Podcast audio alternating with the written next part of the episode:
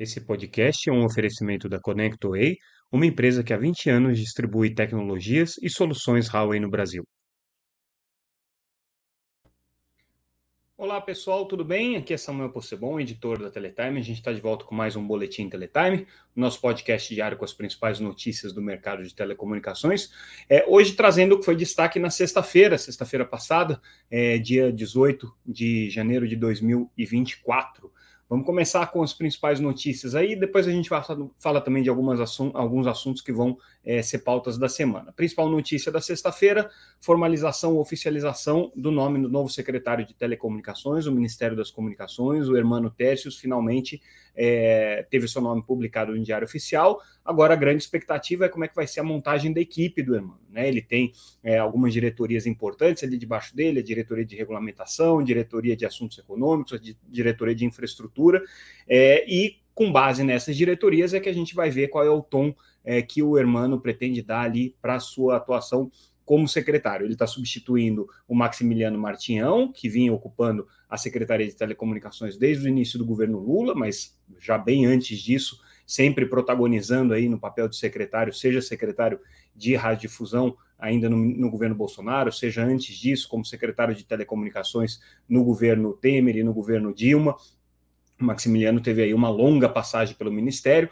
O setor agora troca o interlocutor, mas o Hermano Tercios é uma figura já bastante conhecida, é, foi superintendente de fiscalização da Anatel, já está fora da Anatel também, né, por conta disso, é, e é um, um, servidor técnico, é um quadro aí que está na Anatel é, desde uh, de 2007. Então, uh, o Hermano começa agora a sua, a sua jornada como secretário de telecomunicações. A gente deseja sorte para ele, vamos acompanhar quais vão ser as prioridades, porque agora dá para a gente dizer que o ministro vai tentar colocar a cara dele no ministério. Né? É uma indicação, um nome é, que foi escolhido pelo ministro. A gente sabe que o Hermano acabou é, se aproximando bastante do ministério durante as blitz de qualidade que o ministro realizou em algumas cidades. O Hermano como superintendente de fiscalização, participou desse processo e se aproximou bastante do Ministério.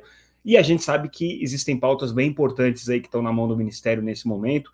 Toda a questão é, do desenvolvimento dos projetos do FUST, a questão dos projetos de educação conectada, que também estão debaixo do Ministério. Eles precisam agora ter uma missão bastante importante, que é de definir é, como é que vai ficar a rede privativa do governo federal. É, tem o um projeto de blitz de qualidade que o ministro tem muito carinho por esse projeto, né? Existem outras questões aí que o Ministério é, vem protagonizando e que agora precisam ser operacionalizadas. A questão da Telebrás, como é que vai ficar é, a, a, capacidade de satélite da Telebrás, uma vez que ela vai ter que prestar o serviço do GESAC agora e não tem capacidade suficiente para isso, precisa fazer uma negociação com o setor privado ou desenvolver um, um, novo projeto de satélites, se a Telebrás vai ou não ser a operadora responsável pelas infovias na região amazônica. São várias as pautas aí que estão é, hoje na agenda do Ministério das Comunicações e que o Hermano vai ter que tocar, fora as novas pautas.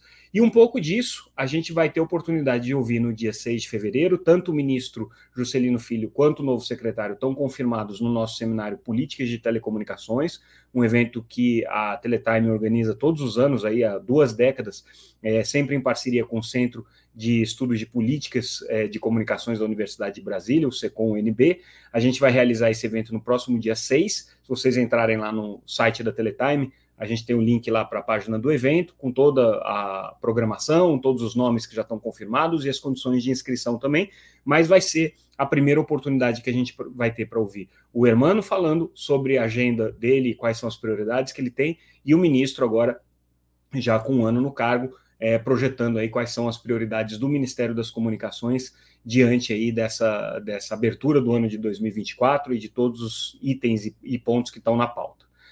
É, a gente traz também no nosso boletim de sexta-feira um perfil do Matheus Bandeira, que é o novo CEO da Oi, foi é, colocado como CEO executivo da Oi no lugar do Rodrigo Abreu. Na verdade, ele assume agora no final do mês, né, quando termina o mandato do Rodrigo Abreu. O Rodrigo permanece no conselho da Oi, é, tratando principalmente da negociação com os credores e do plano de recuperação que vai ser apresentado até o final do mês, essa é a expectativa.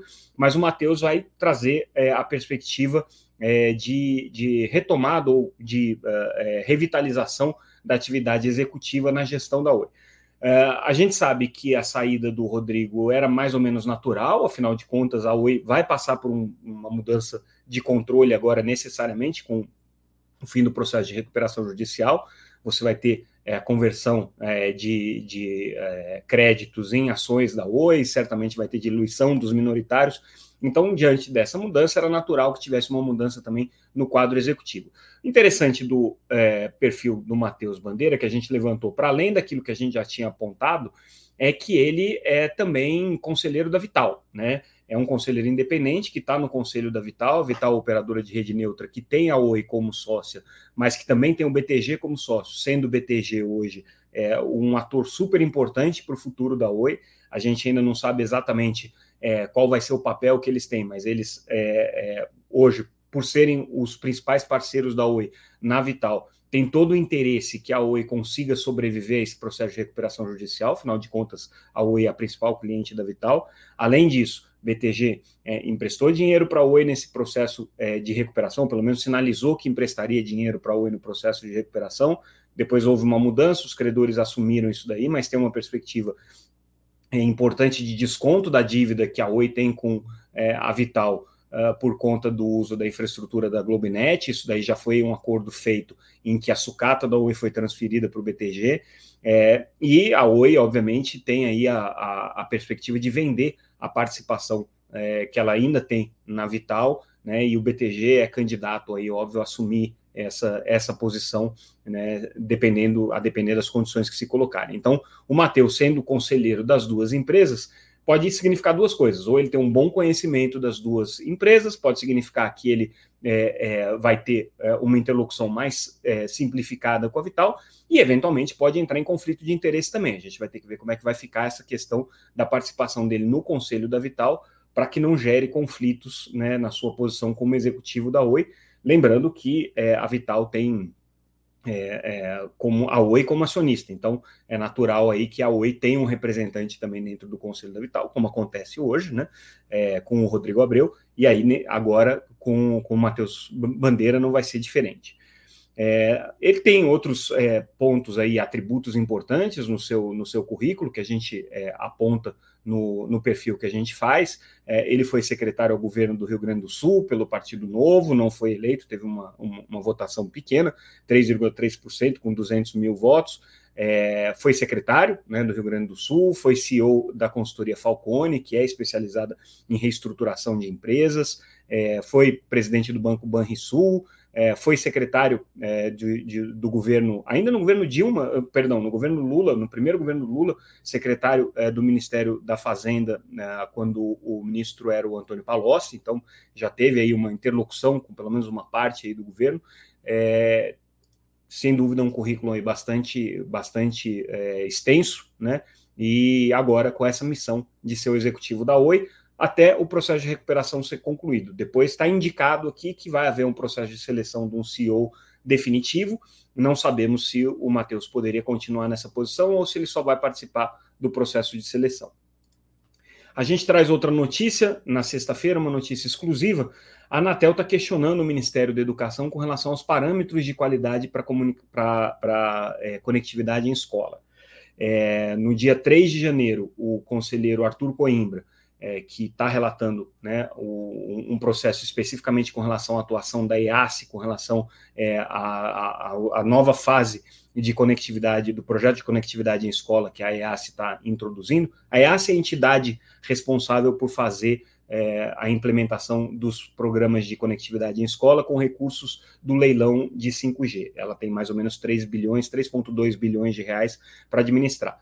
E ela é, tem agora que começar uma segunda fase, o conselheiro Arthur Coimbra é responsável por isso, e aí, é, a pedido do gabinete do conselheiro Arthur Coimbra, o é, conselheiro Vicente Aquino, que estava como presidente interino da, da Anatel, encaminhou no dia 3 de janeiro um ofício para o MEC, para a secretária executiva, é, para que é, o MEC posicione a Anatel com relação a uma série de questões que hoje são consideradas fundamentais para a Anatel, para ela poder definir como que vão ser os projetos aí da, da EAC daqui para frente. O primeiro deles é qual é a velocidade mínima de conexão de escolas. A gente lembra que houve uma polêmica com relação a esses parâmetros de velocidade, porque num determinado momento, principalmente para as conectividades é, via satélite, inviabilizava o uso de boa parte dos competidores que estão no mercado, e na prática só as constelações de órbita baixa poderiam atender, especificamente a Starlink, que é a que está disponível hoje, né?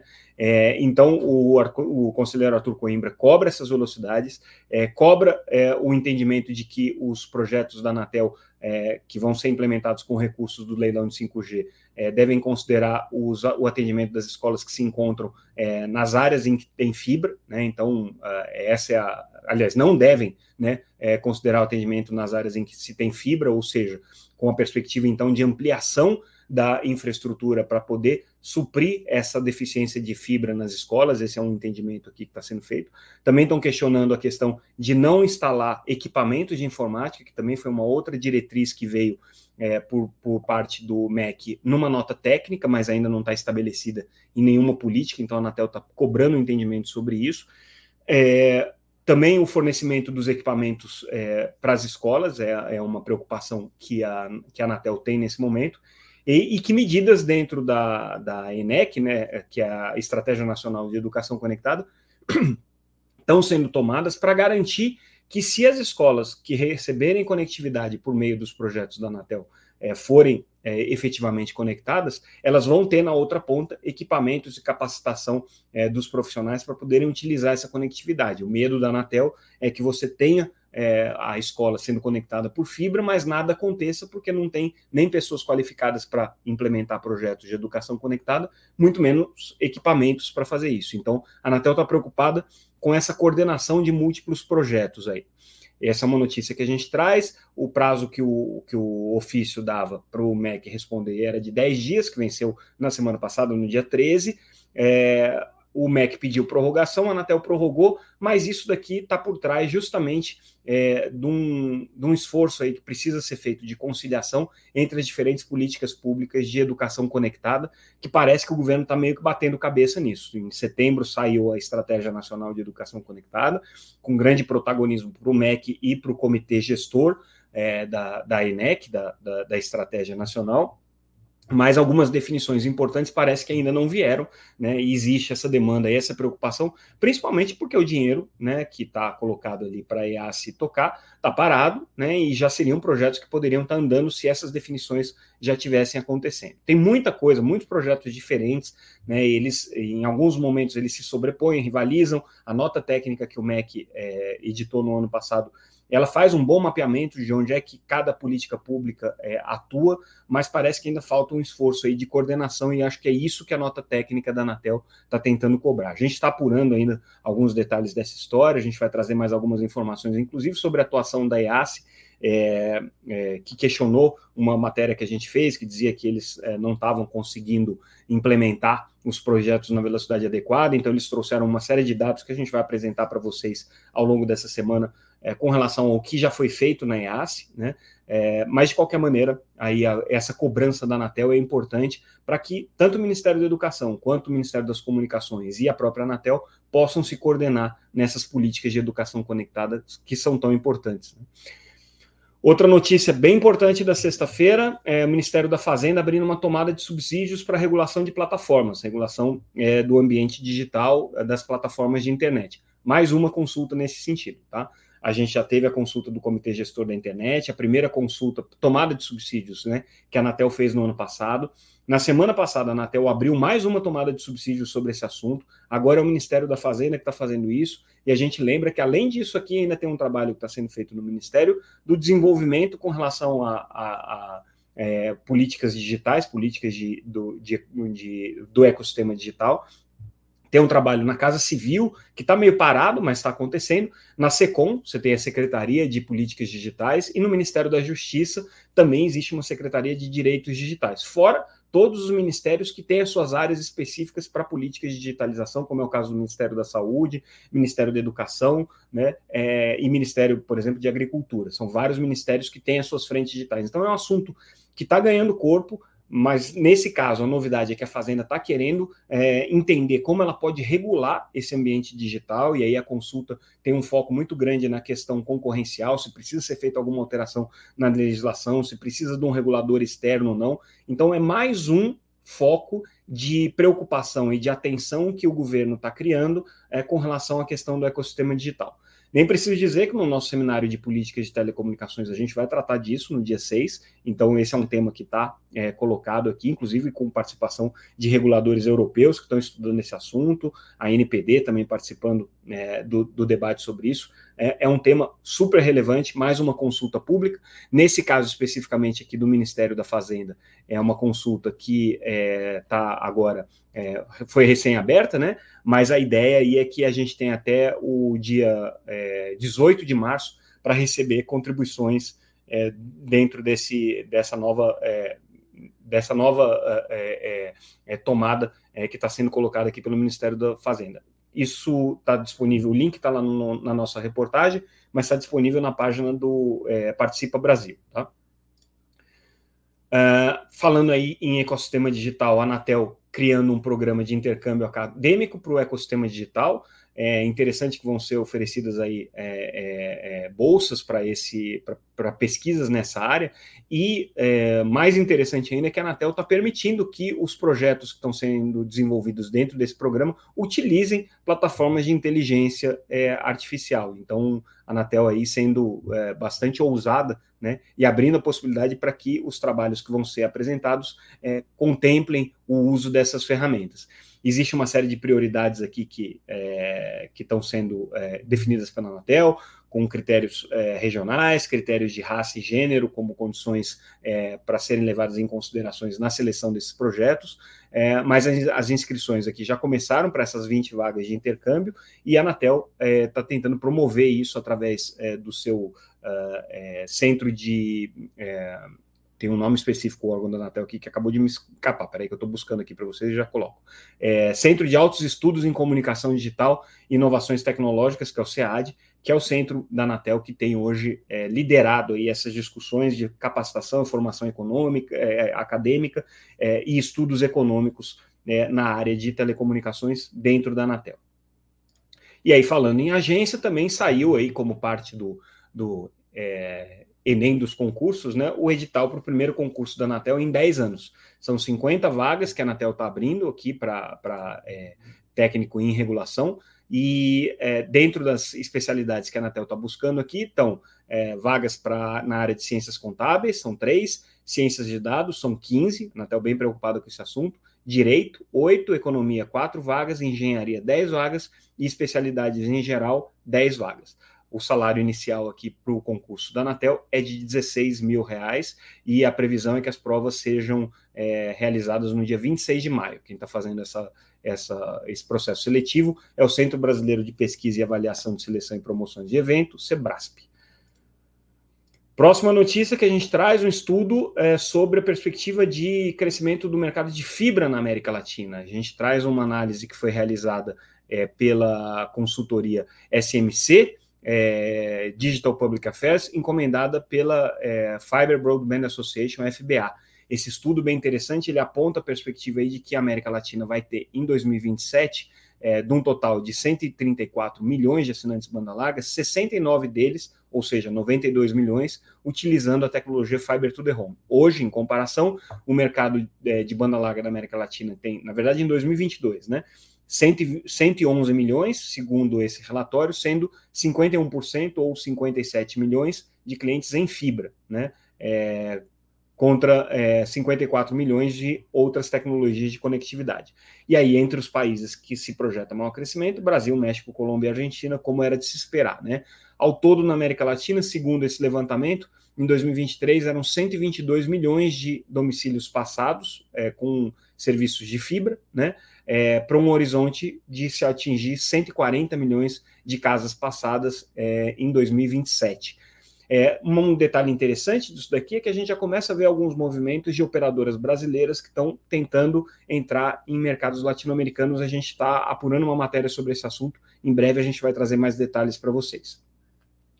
Outra notícia bem importante sexta-feira, um acordo entre a Google, AT&T e Vodafone para investir 155 milhões de dólares na ST Space Mobile.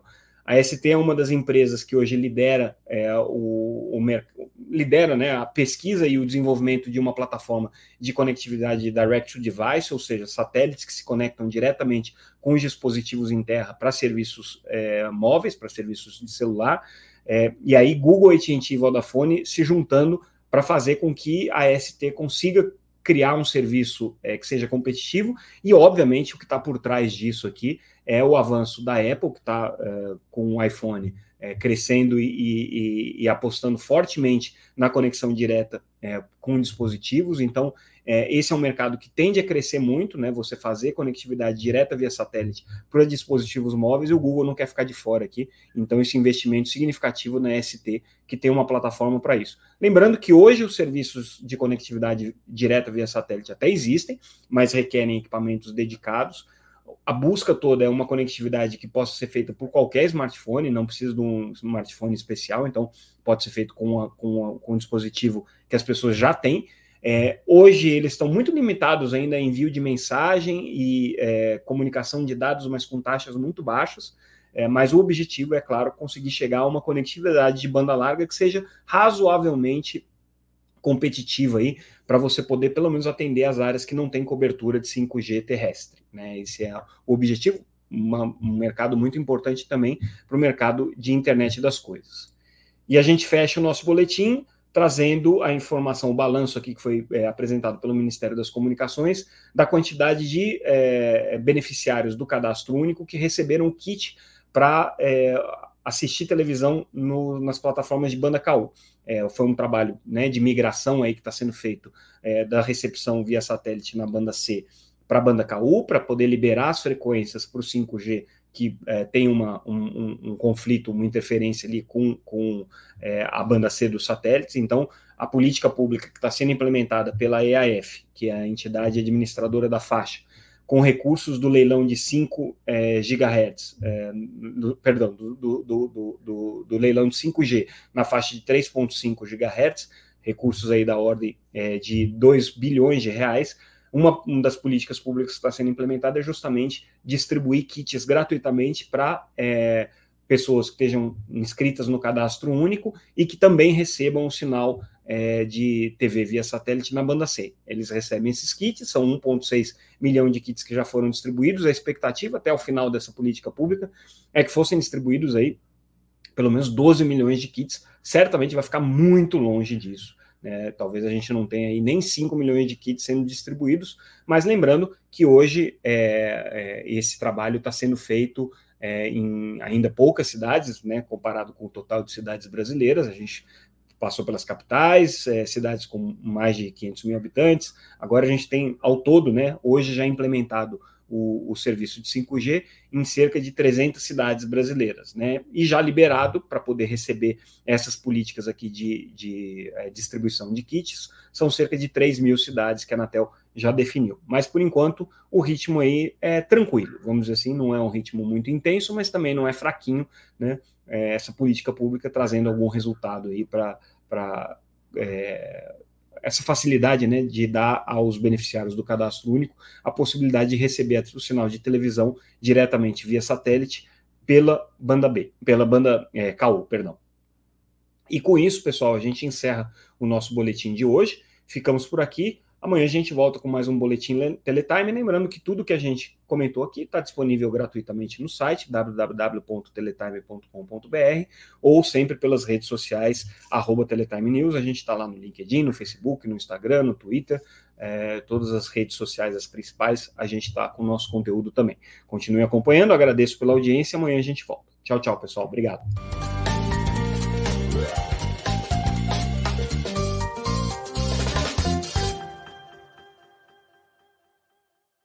Esse podcast é um oferecimento da ConnectWay, uma empresa que há 20 anos distribui tecnologias e soluções Huawei no Brasil.